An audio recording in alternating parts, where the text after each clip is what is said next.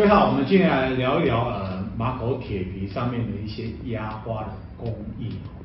那马口铁皮其实它的一种呃印刷或是一些成品，我们常常看到像那种复复古的这种铁皮玩具，或是我们小时候的铅笔盒，或现在有这种铁皮做一些呃商品或做一些呃用具哈。那其他的制成就是呃先在铁皮上面整张做一个印刷。那印刷完的时候，它再去裁成切片。那裁成切片的时候，上面再做一些打凸、打打凹的一些压花的工艺，然后再来成型，那就变成是成品。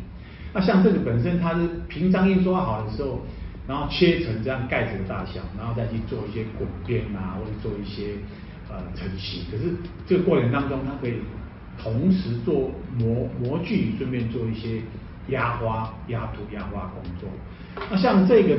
马呃马口铁罐上面的这个压凹压花的造型，它的工艺也是这样，在于印刷好裁片，裁完片的时候再去做一些压压花压纹，然后再来把它曲剪成呃铁罐，然后面用焊条，然后封底，然后再来冲填厂啊冲上面的物料，再来封盖或封底等等。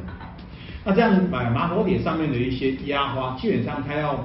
它跟纸张的压花压凸就不太一样，它可能要做一些呃公母膜，就是阴阳膜、凹凸膜，然后才能够把这个图图形压纹压得更呃立体或者啊、更精准。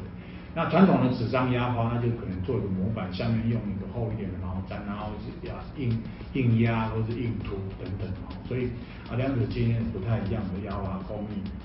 好，难道不知道？我们就聊到这里。